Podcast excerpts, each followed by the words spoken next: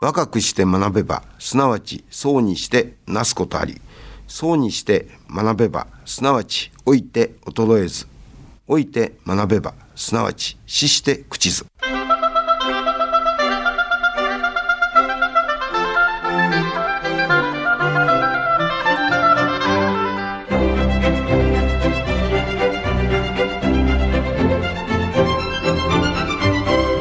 兵庫ラジオカレッジ。今朝の俳句。声という楽器を持ちて春の野へ。声という楽器を持ちて春の野へ。今西よし子。春の陽気に誘われるともういても立ってもいられません。早速お出かけになってお友達といっぱいお話をされたようです。まだしばらくはマスクをして密を避けるなど感染予防にも努めていきたいですね。さて今朝の兵庫ラジオカレッジは神戸フィルムオフィス代表神戸市広報アドバイザーの松下真理さんのご出演で神戸フィルムオフィス20周年を迎えてをお届けします。今朝の講座は自由課題番組です。兵庫ラジオカレッジの学生の皆さんは学生区分にかかわらず講座を聞かれての感想をはがき1枚にまとめ事務局まで提出してください。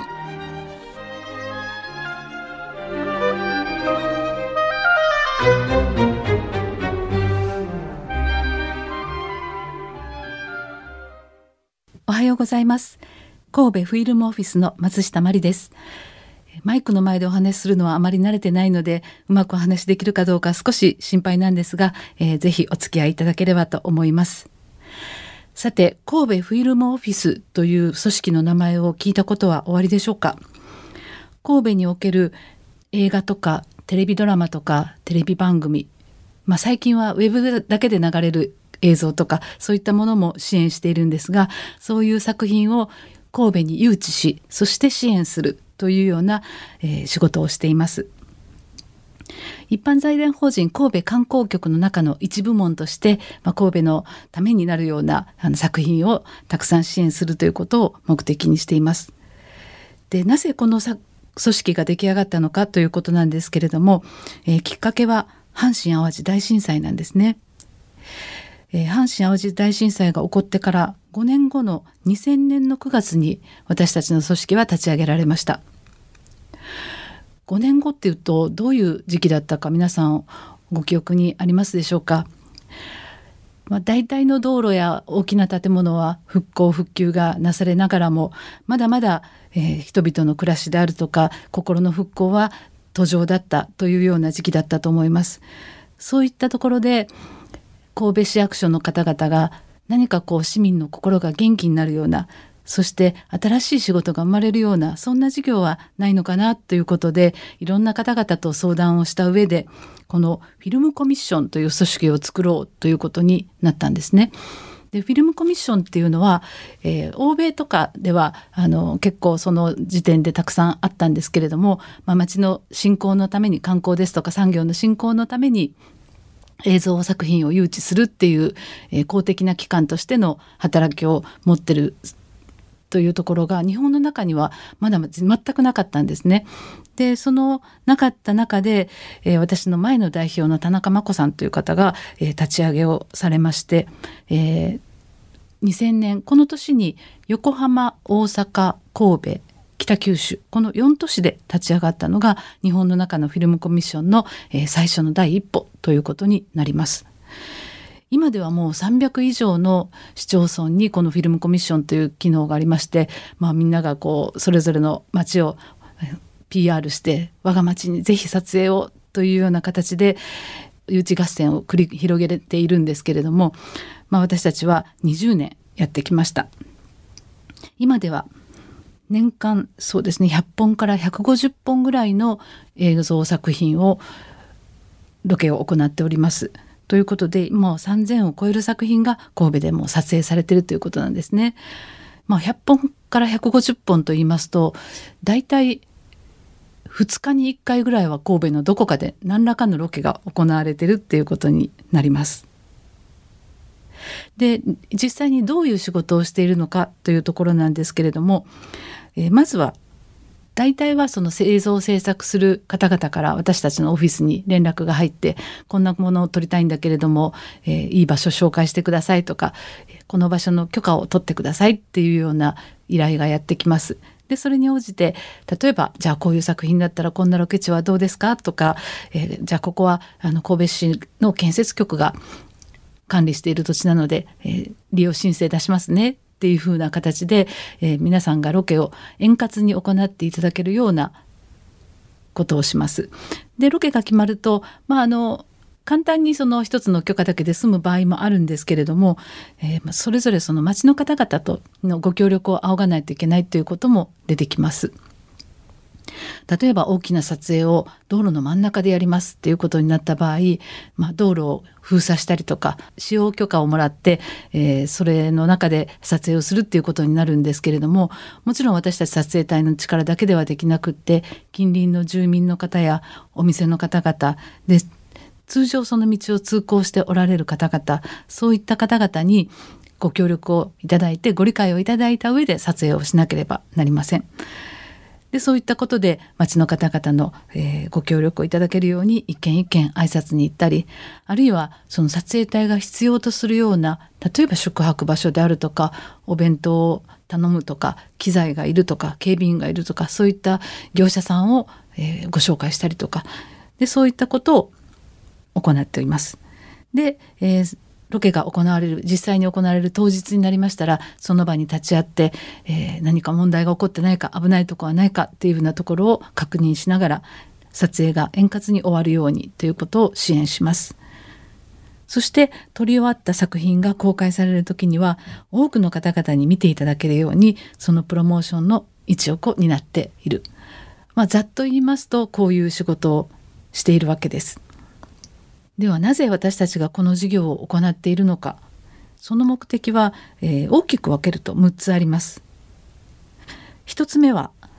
映像制作者が神戸に来られます。で映画の撮影1本するってなったら大体どれぐらいの方々が動くか、まあ、皆さんも想像できないかもしれませんが平均的に言うと大体70人ぐらい、まあ、多い作品だったら100人以上の方が来られるんですね。で映画の撮影っていうのは、まあ、1本撮り切るのに少なくとも1ヶ月ぐらいはかかることが多いので例えば全編神戸ロケっていうことになりますと100人ぐらいの人が、え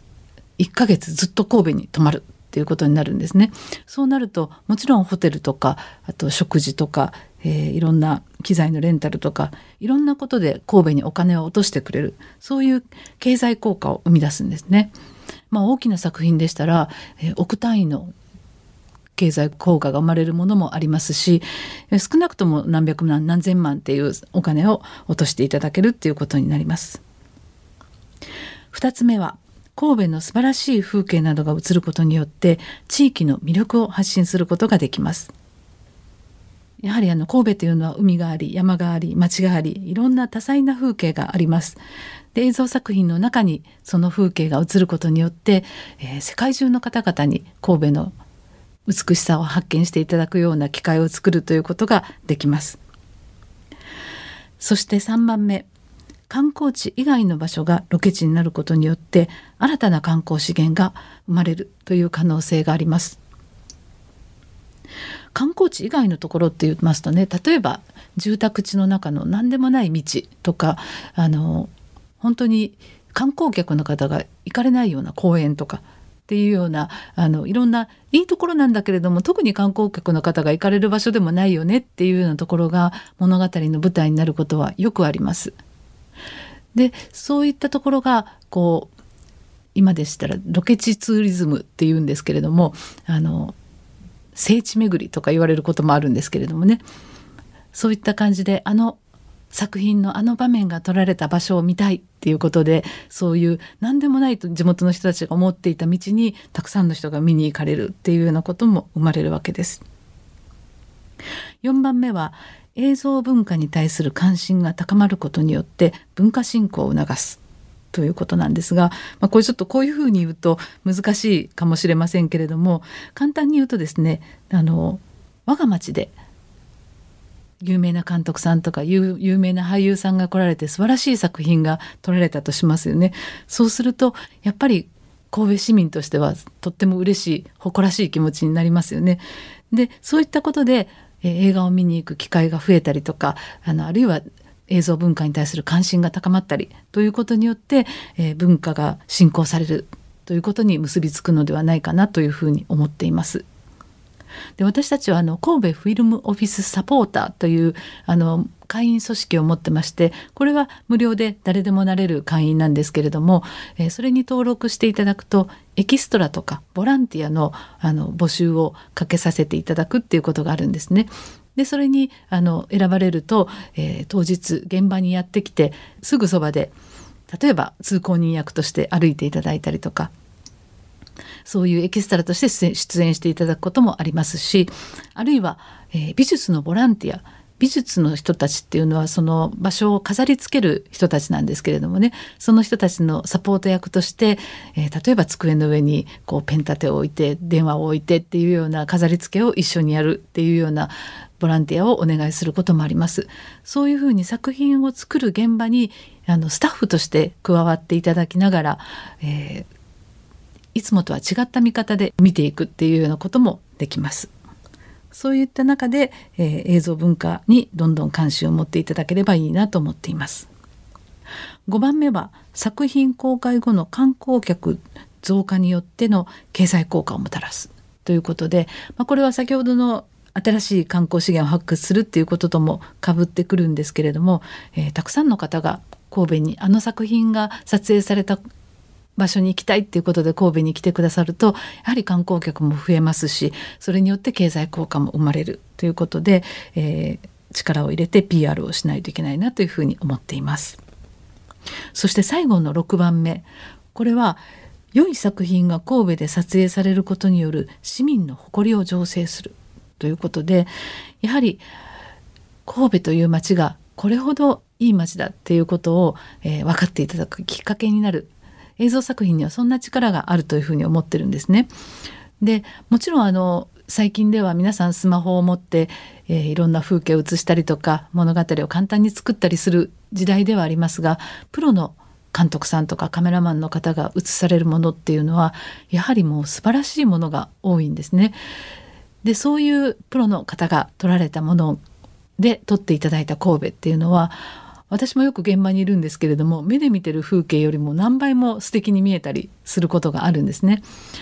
でそういった神戸の風景をこう映し出していただくことによって市民の方々がますます神戸の魅力を感じていただいて神戸のことを大好きになってで神戸のことをもっともっとたくさんの方に紹介したいなっていうふうに思っていただけるそういうことになるような、えーものになればいいなっていうふうにいつも思っています。でいろんな作品がありますのでこの作品によってこの6つの目的の中のどれが当てはまるかっていうのは、えー全く変わってくるんですけれども、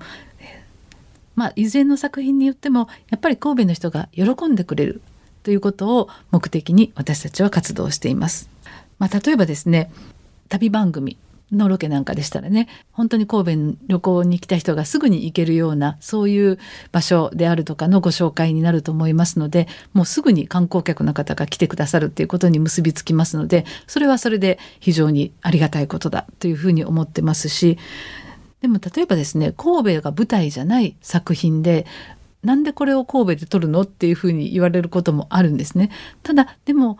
実はこれ神戸で撮ったんですよっていうふうに言うことによってあそうなんだちょっと行ってみようかなっていうふうな気持ちになっていただけるっていうこともあるかもしれません。あるいは例えばですねもう殺人事件が起こりまくってすごく物騒なんだけれども主演されるのはみんなが大好きなあの俳優さんっていうことになると若い人たちは喜んでくれるかもしれないっていうような感じで一つ一つの作品を支援する中でどういったことが地元の人たちに喜んでいただけるのかっていうことをいつも私たちは考えながら仕事をしています。で先ほどもちょっとお話をしたんですけれどもいつも観光客の人が全く来ないような場所でも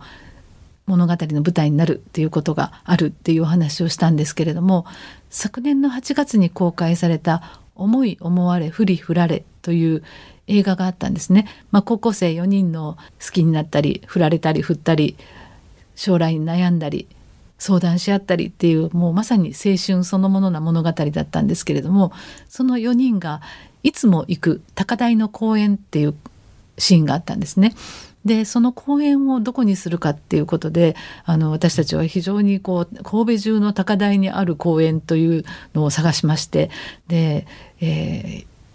たくさんの公演を制作の方と一緒に見て回ったんですけれどもその中で選ばれたのが長田区にあります大丸山公園という公園だったんですね。でなぜこの公園が良かったのかっていうとあの、まあ、高校生4人がいつも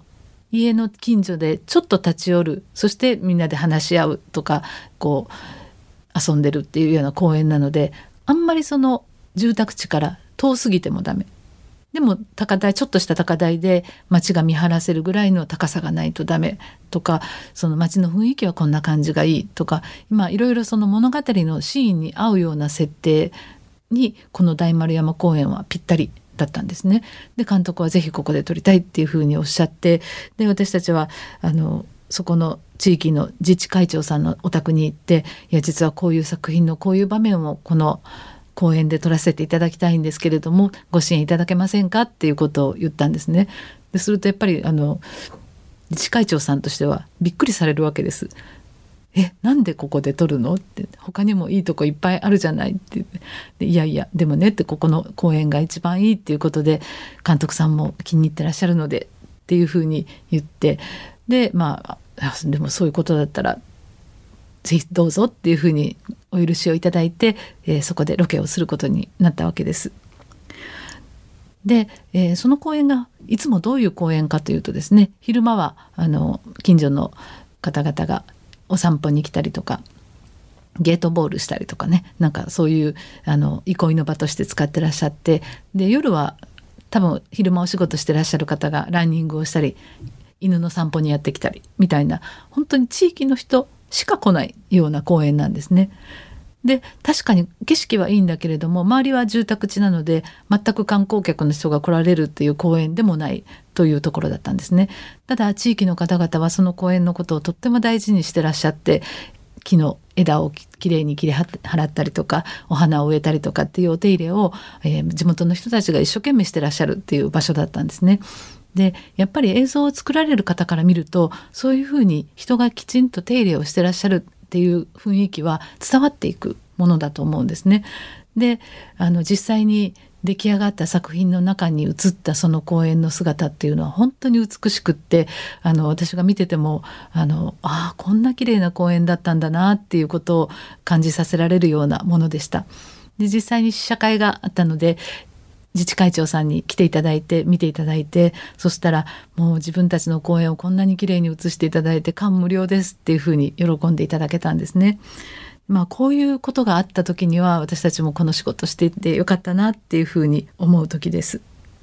でまたもう一つはあのエキストラで参加してくださった方や美術ボランティアでロケに参加してくださった方でこの方々はあのもちろんねボランティアなんでお昼のお弁当ぐらいは出ますけれどもあとはもう全部自分たち無料で無償でご協力いただく方々なんですね。で、まあ、今1万2,000人ぐらいの方が登録してくださっているんですけれどもこれはの神戸市民じゃなくてもご登録はいただけるんですけれどもその方々にアンケートを取って何が楽しかったですかっ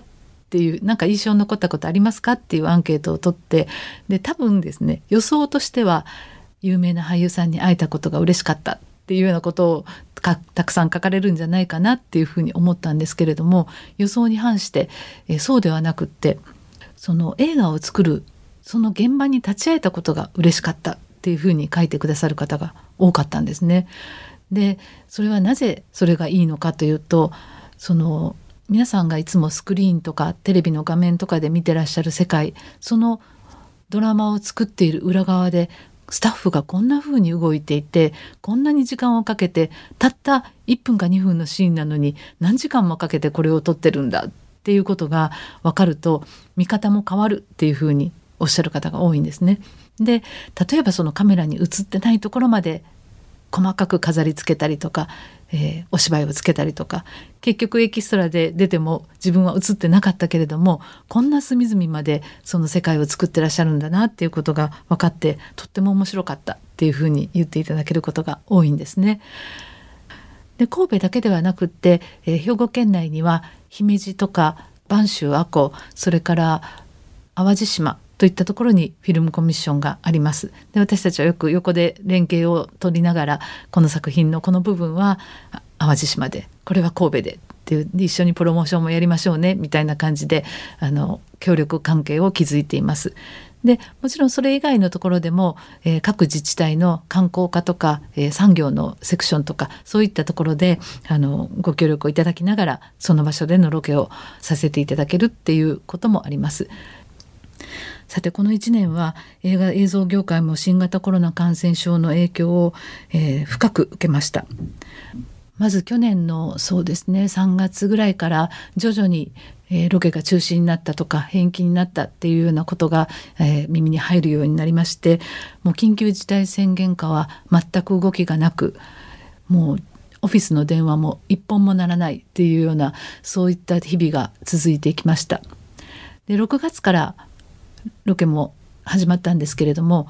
本当にこうそれまでの現場とは一変してですね感染症対策を取りながら特に6月7月8月は非常に暑い時期でしたので暑い中でマスクをつけてフェイスシールドをして、えー、ロケを行うっていうのね非常に現場の皆さんも大変私たちも辛かったですけれどもみんなが大変ででしかも密になってはいけないっていうことでもういろんなことを注意しながら行った日々でした。で、まあ、そんな中であの例えばその公開される作品も映画館自体があの閉まっていたりとかあるいは相手も席数の制限があったりしてなかなか公開ができないっていうようなこともありあの非常に映像を作る人たちにとっても苦難の多い1年間でした。ただまああの大体こういう対策をすればいいんだなっていうこともあの分かってきていますので、えー、きちんと対策を取りながらの撮影っていうのが、えー、今徐々に始まりつつあります。神戸でも春以降は、えー、どんどん新しい撮影が始まっていくと思われますので、えー、私たちも今その準備を進めているところです。こういった感じであのたくさんの映像を作っていくっていうことが、えー、普通のようにできるまたできる世の中になっていけばたくさんの方々に参加していただきながら町の皆さんと一緒に作品を作っていくっていうことができるのではないかなというふうに思っています。ちょっと今後のあの予定をお知らせしたいんですけれども、えー、4月の23日に「ルローニケンシン最終章ザ・ファイナル」という作品が、えー、公開になります。でこの作品は「あのルローニケンシ」リーズというあの皆さんもよくご存知のシリーズなんですけれども人斬り謙信っていうねあの佐藤健さんが演じられる方が、えーまあ、人斬りをやめてあの人間として生きていくっていう決意をされて、まあ、それそれにまつわるいろんな物語で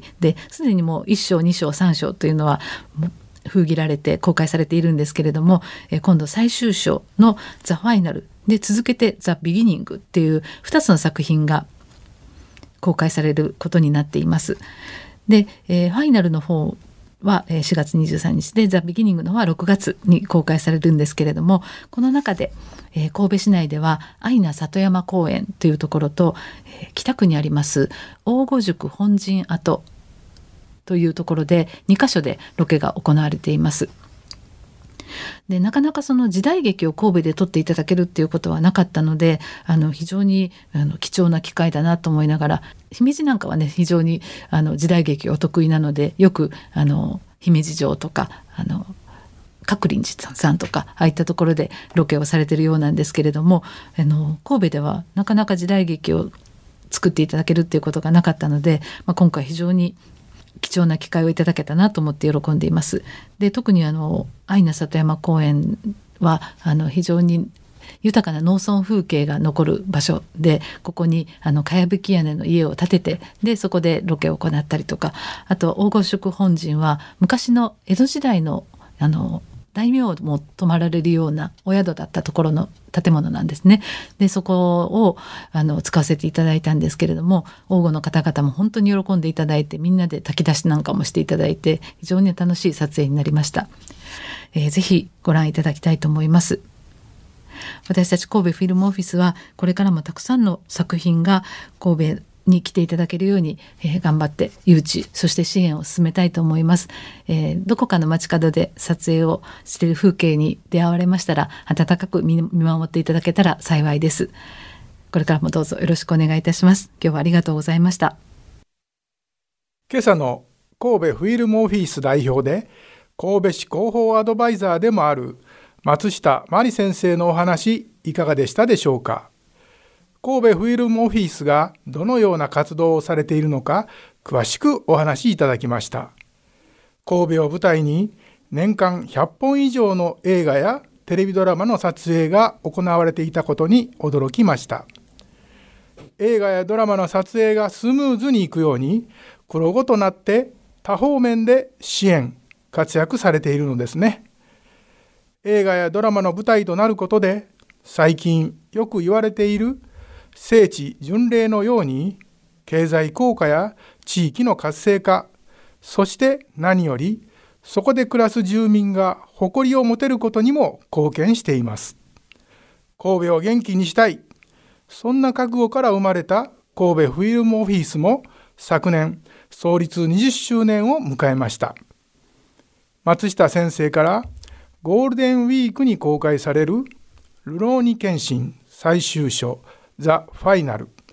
そしてザ・ビギニングの紹介がありました。ロケ地となったアイナ里山公園や大御宿本陣石へは何度か訪れましたが神戸でも北区がロケ地になることは珍しいそうです。よく知る風景や街並みがどのように映画に登場するのかを楽しみにしながら今朝はこれで失礼します。